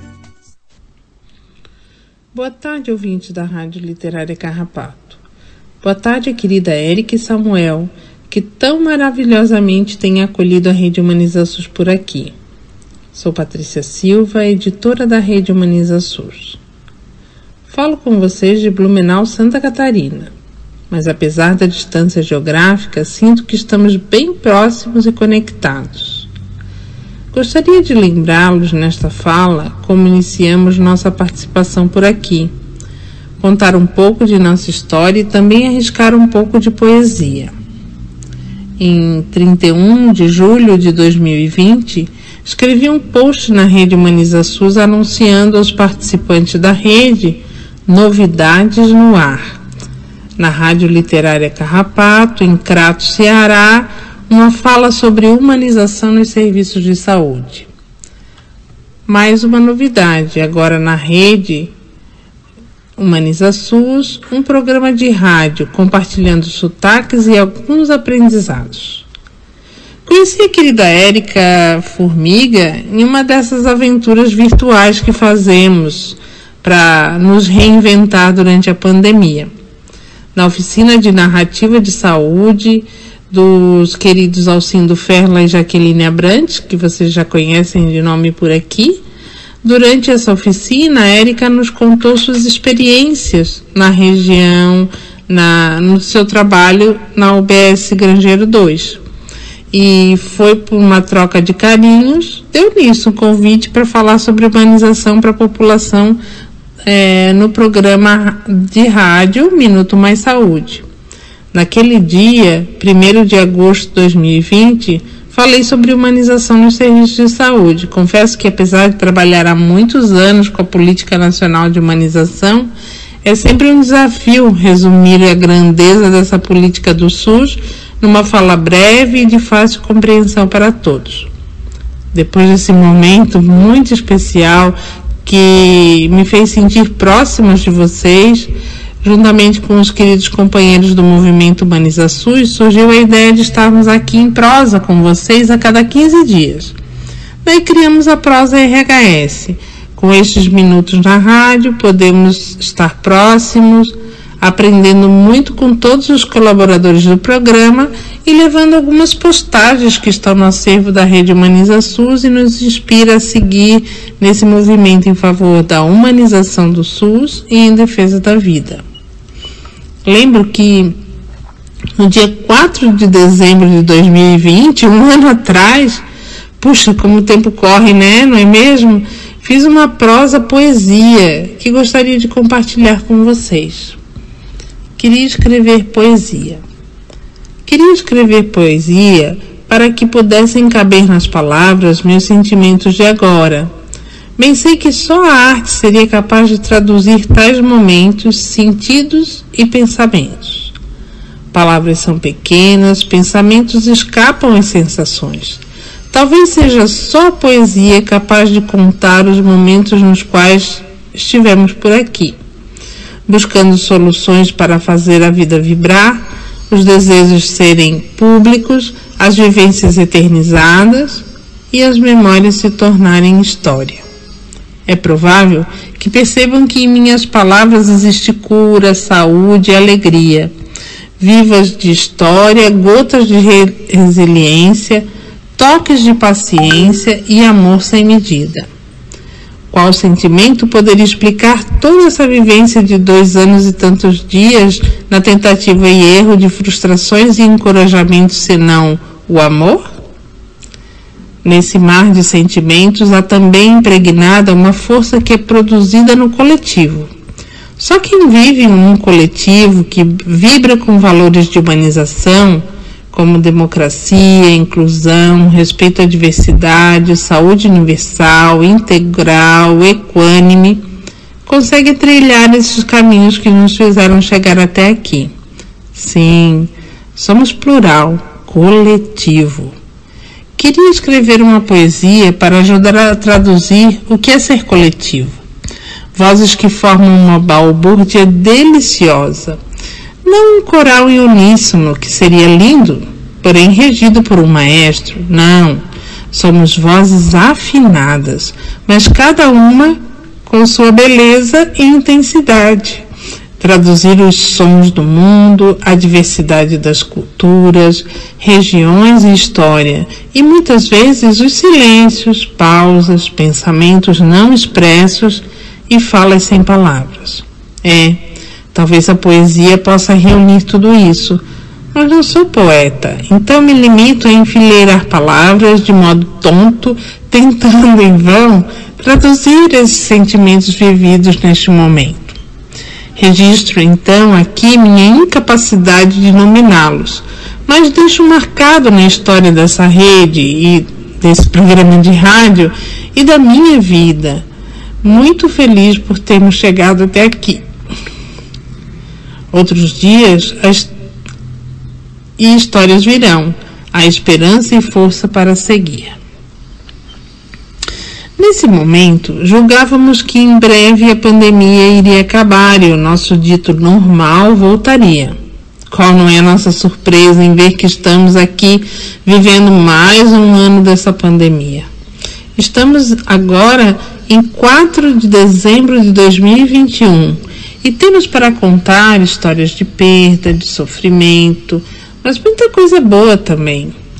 Mas amigos e familiares queridos que já não estão entre nós, mas que sentimos muita gratidão porque nos ajudaram a chegar até aqui vivos e com saúde para numerar algumas pessoas próximas em uma singela homenagem, trago aqui em nossa presença a vida e a luta e a militância da querida Estela Scheble, da Política Nacional de Humanização de São Paulo, militante da Argentina que viveu no Brasil e lutou pelo SUS com garra e força.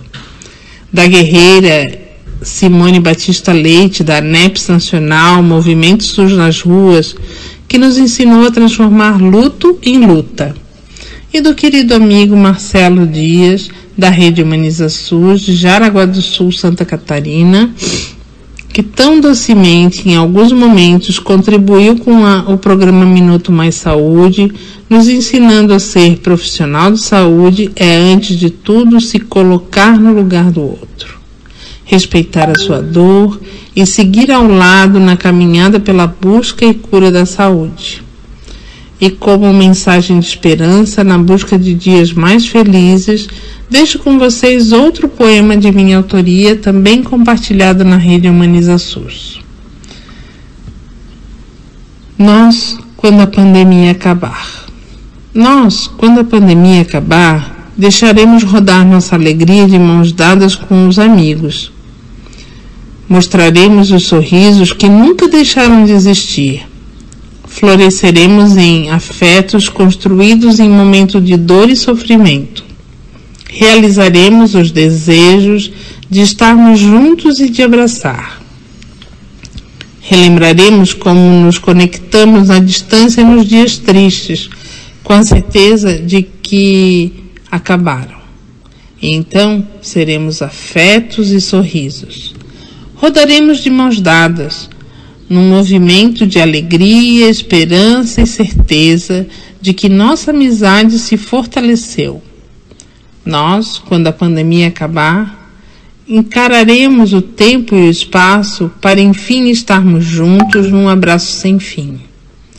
Gostaria de agradecer a todas, todos e todas que estiveram mais esse ano em nossas vidas, que possibilitaram esta conexão, mostrando o quanto o SUS é grandioso, o quanto produzimos saúde, mesmo fora dos serviços de saúde propriamente ditos, compondo, compondo novos modos de estar na vida, modos estes que nos ajudam a fortalecer nossa imunidade, reforçando nossa humanidade e nos fazem seguir acreditando numa humanização possível das relações e de uma luta em rede, em conexões virtuais, territoriais e especialmente afetivas e amorosas.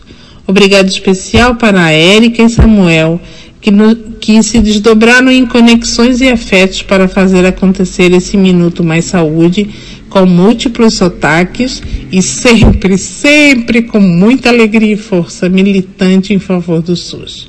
Até a próxima, obrigado e sigamos sempre unidos.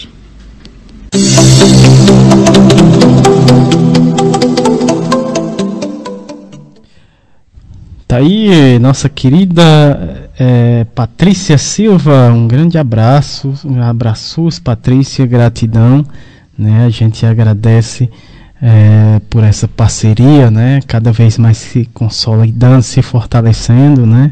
Uh, e essa é a ideia de se trabalhar em rede, né, Patrícia? É, um fortalecer o outro, né? Uh, ela que falou prosa, prosa e poesia em rede, né?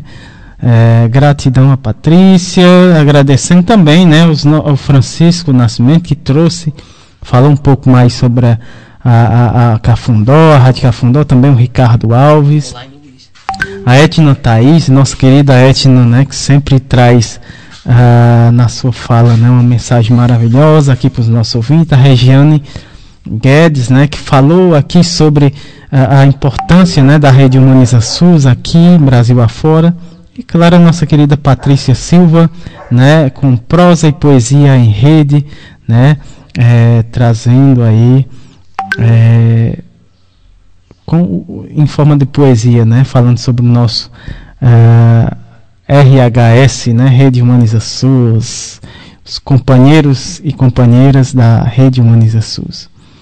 A gente agradece, nosso programa está chegando ao fim, né, o nosso, a nossa prosa de hoje, nosso carrapateado de, de hoje. Professor Sérgio Aragá, que está na escuta né, do programa, um grande gratidão. Ele está sempre, né, sempre que pode, aí está acompanhando nosso programa. Quando não, quando não está ouvindo nosso programa ao vivo, mas sempre está acompanhando é, em podcast, né? O nosso programa também ele é, está em podcast, então você que queira acompanhar outros programas que já aconteceram, você pode é, procurar o programa Minuto Mais Saúde é, aí na sua plataforma de podcast, né, e acompanhar. É, gratidão, professor Sérgio Aragá, que sempre na escuta, né? É, Patrícia Silva, né, também na escuta. Um grande abraço, Patrícia, e todo o pessoal que faz a rede Humaniza SUS Brasil afora, né? Uma rede enorme, né? Uma rede grande, né? Uh, que está aqui em parceria com a gente e a gente agradece demais. Uh, mandar um abraço para a Érica Formiga, nossa produtora, tá aí, né? Uh, em sua residência, acompanhando nosso programa. Não pode estar aqui ao vivo, mas próximo sábado estará aqui junto com a gente. Uh, vamos dar um abraços né, para os nossos, os nossos ouvintes, toda a galera que está acompanhando nosso programa, sempre acompanha. Uh, nossa querida Patrícia Silva da Rede Humanizações, né, esteve conosco, professor Ricardo Cecim, outro grande parceiro aqui do nosso programa, Lohane Solano também, a Graça Portela lá na Fiocruz, Rio de Janeiro. Agradeço, aproveitar também, mandar um grande abraço para o pessoal da Fiocruz lá de Brasília. A Rádio Paulo Freire também, né? Outra grande parceira aqui, sempre com a gente. O professor Sérgio Aragá, que está na escuta. Um grande abraço, professor. A Margarida Pereira, é, Movimento Ela Pode, é, embaixadora, né? do movimento Ela Pode, aqui na cidade de Juazeiro do Norte, vizinha aqui a nossa cidade. Doutor Olivandro, grande propagador aqui do nosso programa, né? Aí, não só em sua cidade, mas também ah, na sua rua, né? É, doutor Olivandro, um grande abraço.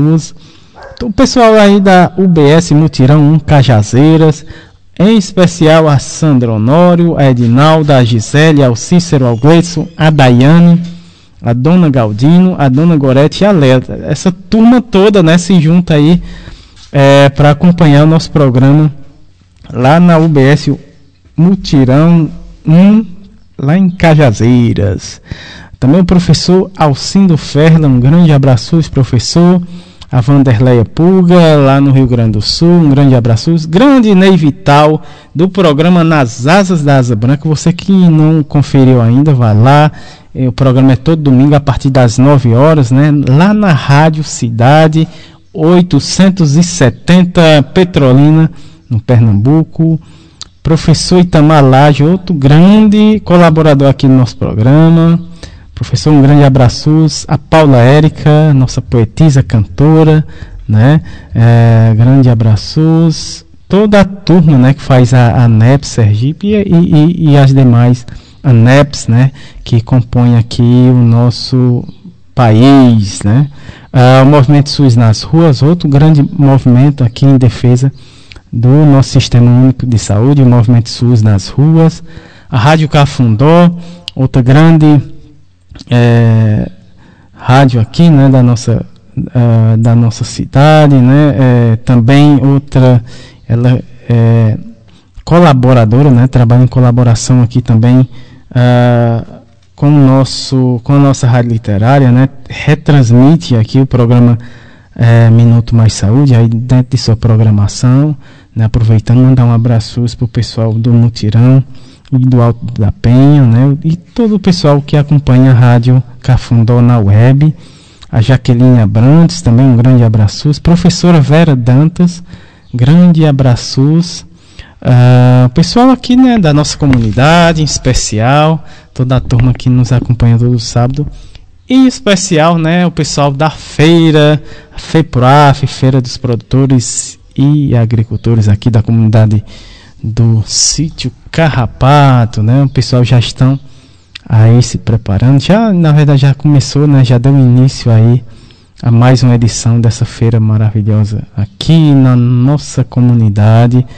Um grande abraço para todos os feirantes e também o pessoal que está aí visitando, acompanhando, comprando, né? Aí os produtos da feira.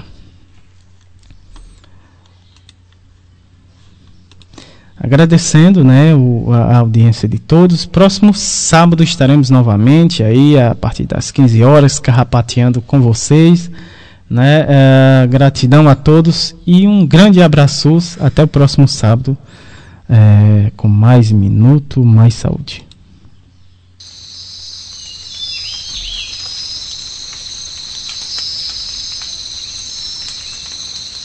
Ai, ai.